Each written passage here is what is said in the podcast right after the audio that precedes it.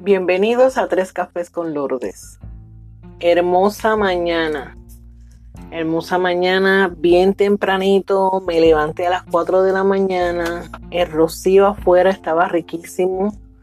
La temperatura en 68 para llevar a mi hijo al trabajo. Pero sobre todo le estoy deseando bendiciones. Está oscuro.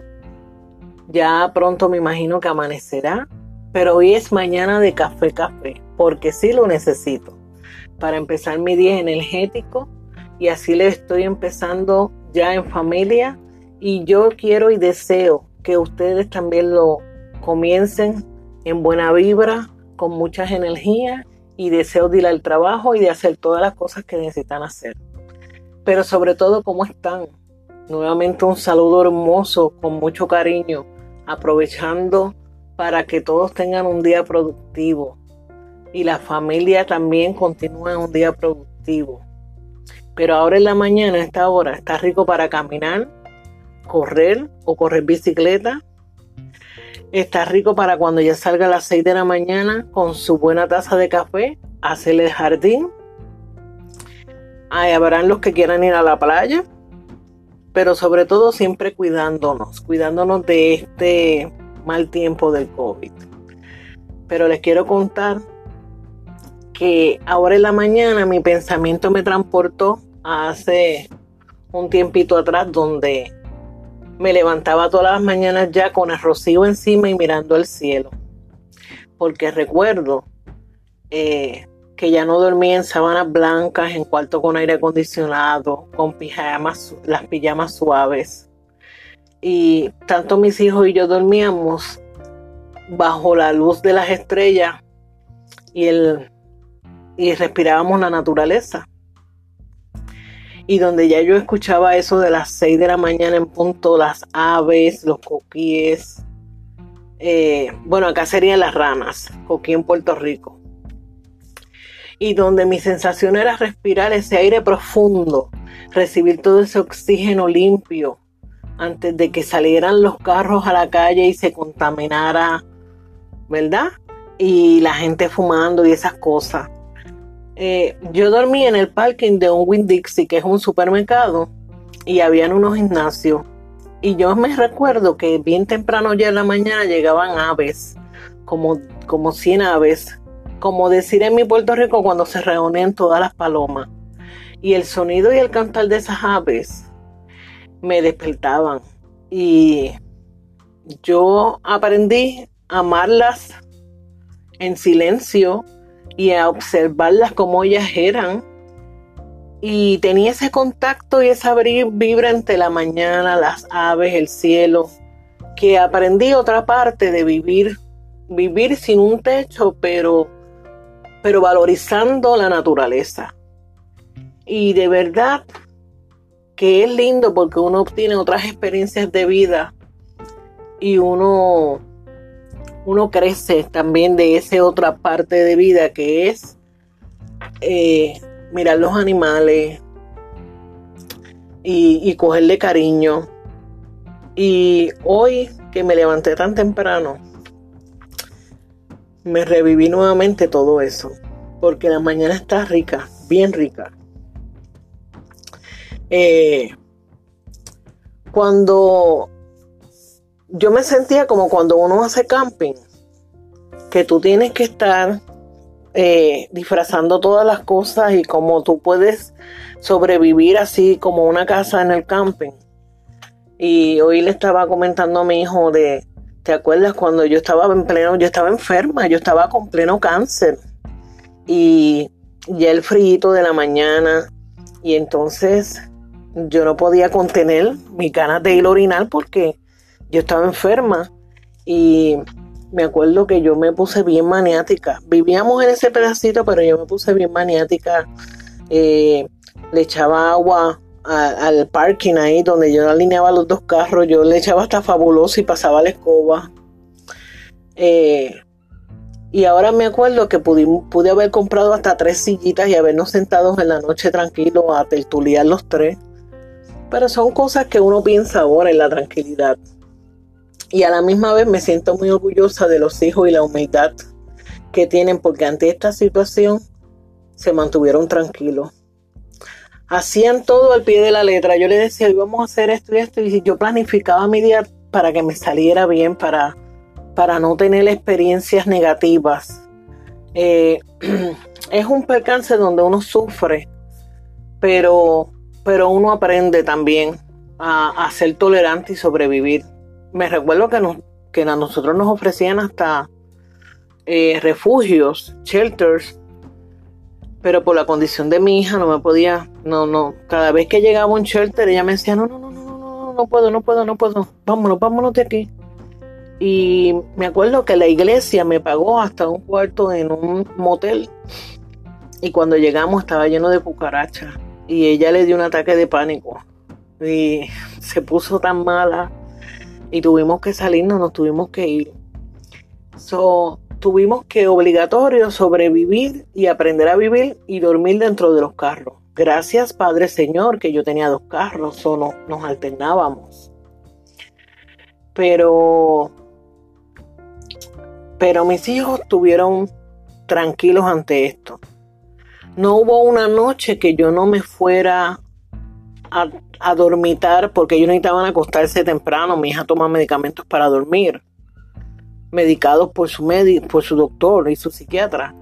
Y yo les daba un beso y les decía buenas noches y les rezaba y bendiciones y duerman tranquilos porque yo los voy a vigilar. Y estas son cosas donde tú tienes que, tener una firmeza y una rutina de vida para que todo el mundo se sienta seguro.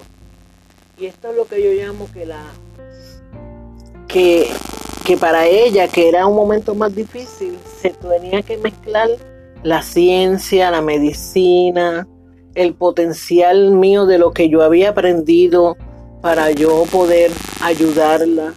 Mi hijo que tiene una personalidad tan ecuánime, un hombre tranquilo.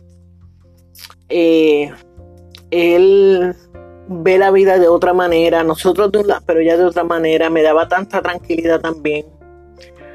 Uno se, uno se desarrolla y uno pone en práctica todo consejo que le pueda dar las personas a uno. Y los médicos me daban consejos también. Es como una sopa de buenos ingredientes que que tú obtienes lo mejor del día con una calidad humana. Y ese era mi propósito para mantener tranquilidad y bienestar para mi familia. Yo unía todos los ingredientes que me podía dar todo el mundo poquito a poquito, los médicos, las enfermeras, y yo unía todo. Los cánceros, los doctores de mí los doctores de ella. Y no tienen idea cuánto se aprende. Y uno aprende a valorizar tantas cosas no les puedo mentir mi sentir y tristeza en donde, en donde yo había llevado a mis hijos. Porque ya yo no trabajaba, ya yo no podía hacer mucho. Bueno, en ese momento les voy a ser honesto, ya yo no podía hacer nada. Pero la vida es así y uno debe de aprender. Y lo primero, eh, uno tiene que confirmar que que uno eduque, eduque bien a los hijos si es que tú tienes la familia contigo, con unos valores y una valía, porque hay que ser fuerte y no, no se puede abochornar en donde uno caiga en el día de mañana. Siempre lo voy a decir, la humildad eh, es lo más importante y mis hijos me demostraron de qué madera estaban hechos.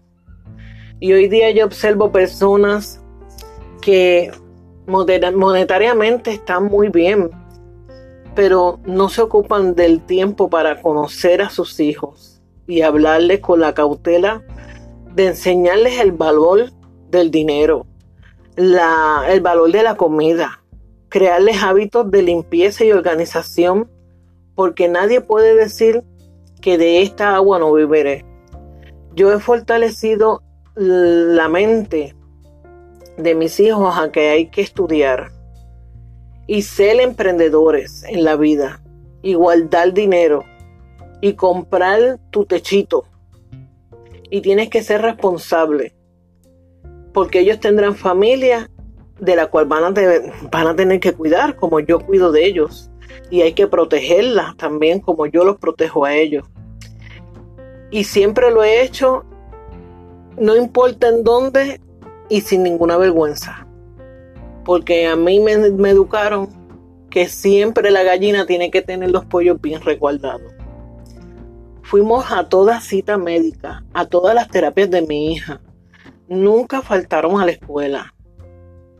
Y yo siento un orgullo tan profundo de que mi hija con 14 años y mi hijo con 19 hoy están conscientes que son tropiezos que marcan la vida de uno. Y esto va a ser para siempre. Uno, los, uno lo logra superar, pero se debe aprender que no se refleje lo negativo. Yo les enseñé que de eso, de ese golpe tan fuerte, íbamos a ser positivos. Y tenemos que ser mejores seres humanos ante la adversidad. Y yo les expreso esto porque yo sé que hay mucha gente afuera pasando necesidades y tienen que emprender la vida hacia otra ruta. Reconozco que tengo sentimientos fuertes dentro de mi corazón yo reconozco que hoy día yo tengo cicatrices, seguro. Es difícil tantas cosas que me han pasado y me tocaron pasar. Que me los llevaré conmigo, pero yo sí los he verbalizado. Eh, y son situaciones donde me han enseñado a mí a ser mejor ser humano y enseñado que la puerta de mi casa nunca estará cerrada. Yo quisiera poder tener una casa inmensa con muchas puertas y muchos cuartos para poder recibir a los que me la a los que me la cerraron en momentos cuando yo necesite.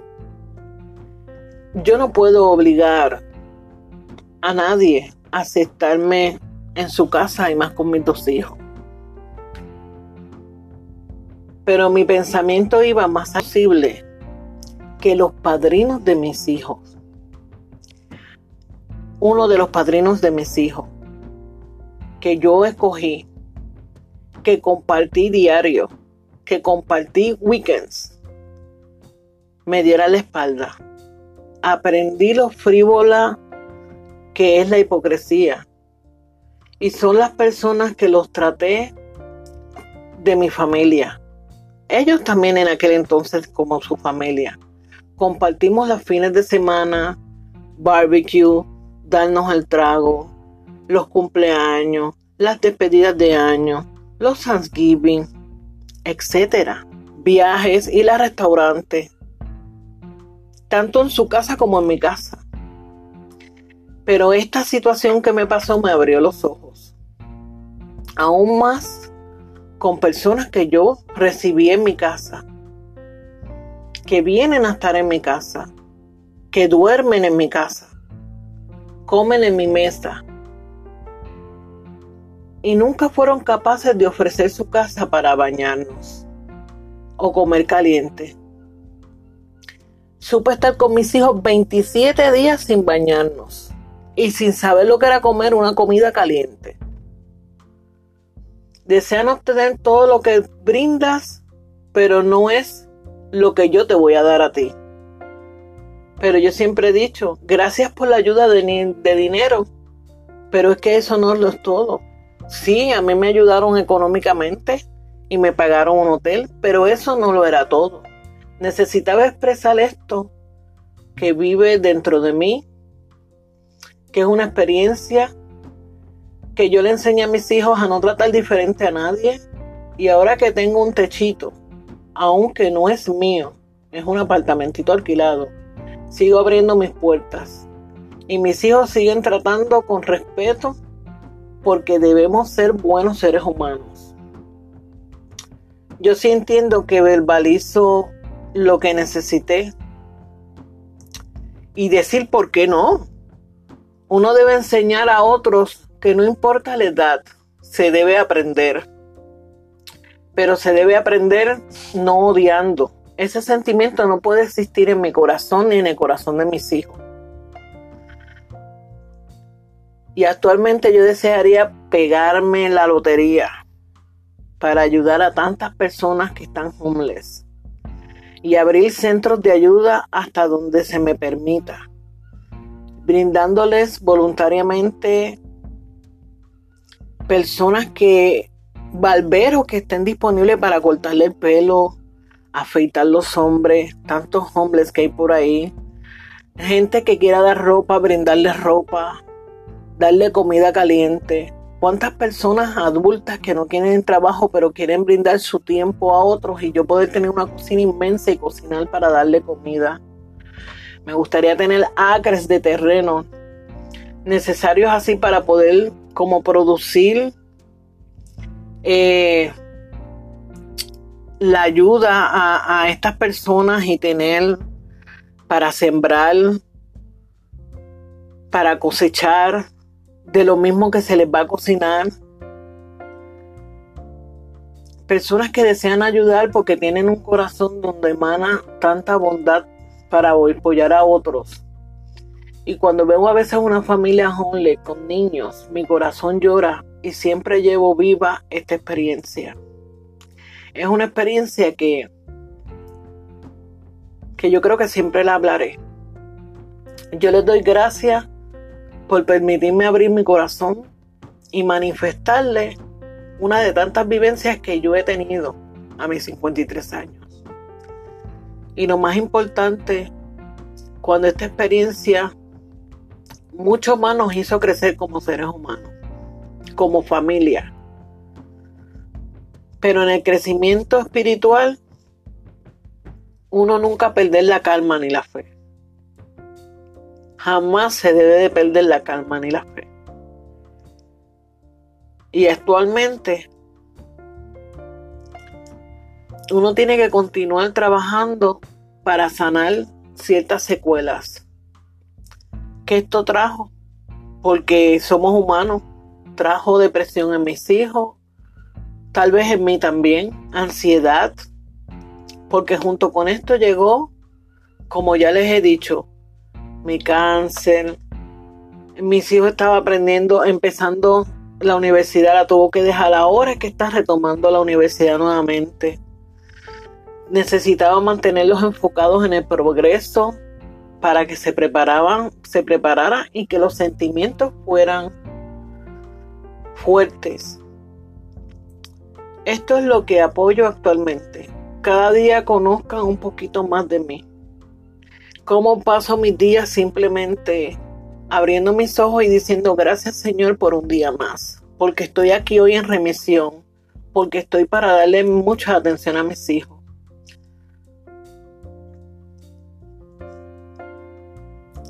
Son tantas las cosas que llenan mi vida de amor, que me dan felicidad, que me ayudan a pasar un escalón más arriba y mirar un poquito más arriba. Y yo sé que tengo mucha gente, yo digo mucha gente, pero no son mucha gente, son muy pocas personas que sí me han apoyado. Y a veces yo lo oigo hablar, yo tengo muy pocas amistades mujeres. Eh, de muchos años, de decir 25 años, a mis 25 o 24 años, amistad de mujeres, tengo dos.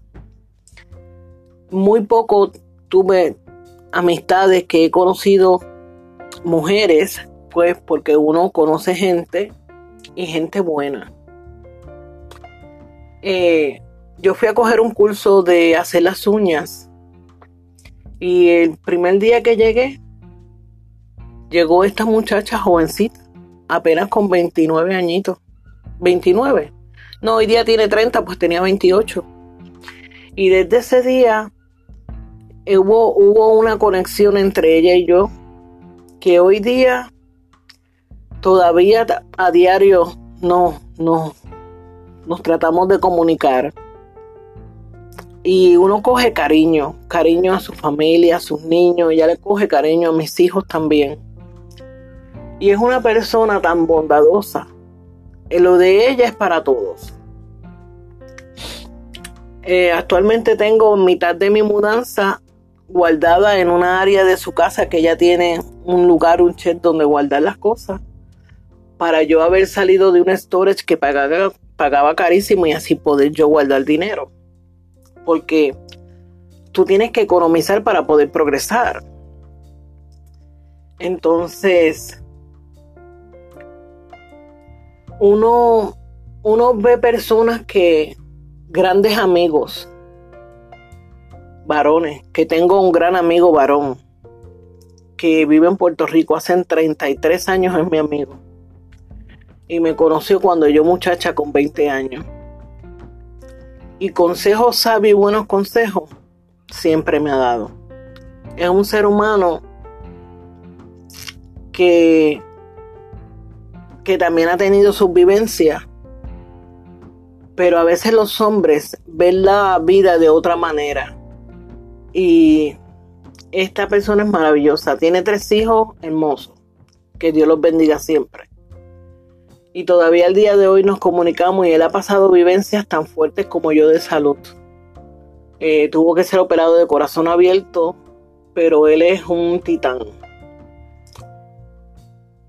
Y cuando él expone sus vivencias y yo expongo las mías y a veces uno habla y, él me explica y me dice cosas porque es mayor que yo. Esas cosas yo digo, es cierto, fíjate, déjame yo eh, razonar en dónde estoy actualmente, en dónde yo estaba hace cuatro años atrás. Y uno tiene que continuar. La vida necesita continuar. Porque yo como madre y padre necesito obtener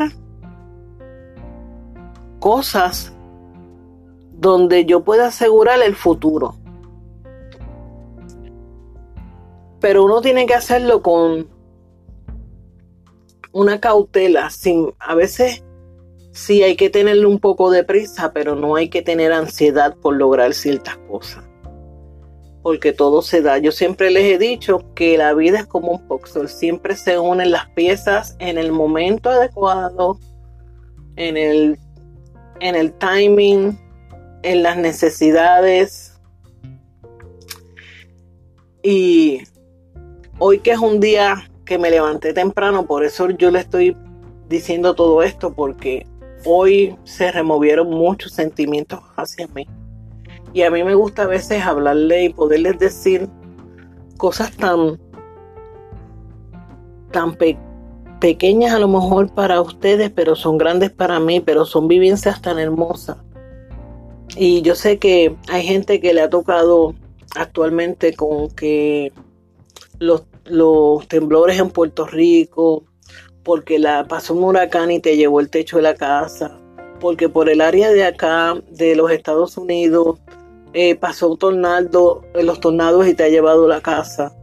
Y, y hay mucha gente que le ha tocado estar viviendo actualmente en una casa de campaña. La palabra es homeless. Unos con unas ciertas situaciones graves porque llegaron a ser homeless y otros porque han tenido desastres naturales por su casa, como le estoy explicando, o como yo, por la salud que caí en ese tiempo, en ese momento. Y a veces me da mucho sentimiento ver un veterano de guerra y dice, veterano guerra de la Segunda Guerra Mundial y saber que ese hombre está homeless, un hombre que dio la vida por nuestra patria. Y se me cae también el corazón, porque son a lo mejor personas que han pasado por momentos difíciles, donde también trae secuelas de, de una guerra. Todas esas cosas y no llegan a tener ayuda o no terminaron en aquel entonces con una buena pensión, porque yo creo que ahora es que se dan mejores pensiones, yo creo que en el tiempo de antes no daban buenas pensiones y han tenido que inafortunadamente quedar en la calle. Esas cosas me dan mucha pena. Pero Dios es bondadoso. y todo tiene algo diferente, algo tiene que suceder diferente. Y habemos mucha gente buena en la calle. Habemos gente fuerte, pero habemos gente con un corazón y una bondad bien buena. Lo que a lo mejor nos falta son líderes, líderes en nuestras comunidades que, que se atrevan a desarrollar ideas de progreso y buscar las ayudas y tocar puertas en la comunidad y en los gobiernos para que ayuden. Si eso se hace, podríamos ayudar más gente que está en la calle. Y tal vez ayudarlos hasta poder tener algún trabajo en una finca, en un sitio de caballos, porque hay gente inteligente. Yo conozco una persona que trabajó con mi hijo son vivencias de hace poco. Un hombre electricista, ingeniero electricista, que hizo un mal paso y perdió su licencia de, electricista porque cometió unos ciertos errores que no voy a mencionar, no me tocan. Y perdió la familia. Y se vio en la calle. Se vio en la calle y perderlo todo. Y llegar a ser homeless y estuvo homeless por un año ocho meses. Pero trabajando, durmiendo en la calle, pero trabajando. Trabajando y guardando, guardando, guardando. Para lograr comprarse nuevamente una guagua, un carro para poderlo habilitar, para poder empezar a hacer como decimos en nuestro barrio, un, chiripeo, un trabajito, ¿verdad? Porque muchas personas pueden pagar un, un ingeniero electricista, pero tú sabes que esa persona es electricista y tú tienes que poner abanicos en tu casa y tienes que poner cinco abanicos a 20 pesos, son unos chavitos, 100 dólares que le tocan. Soy una persona que resuelva cosas así de mantenimiento en cuestión de electricidad. Pero gracias a Dios pudo salir ya de estar en ese momento difícil. Y fíjense, una persona que lo tenía todo, cayó.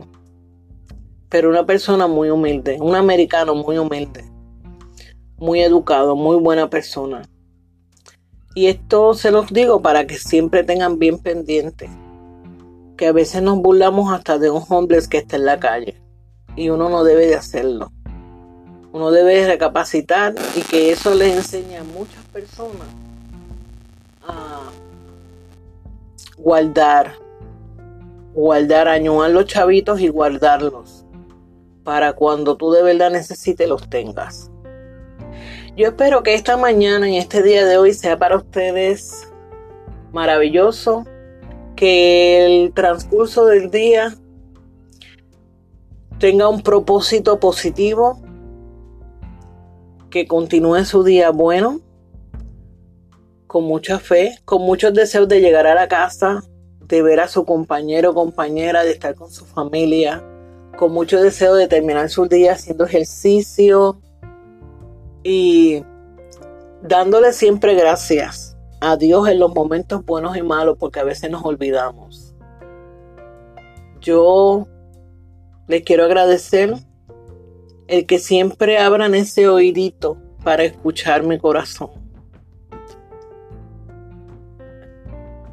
Porque Dios bendice a uno de muchas diferentes formas.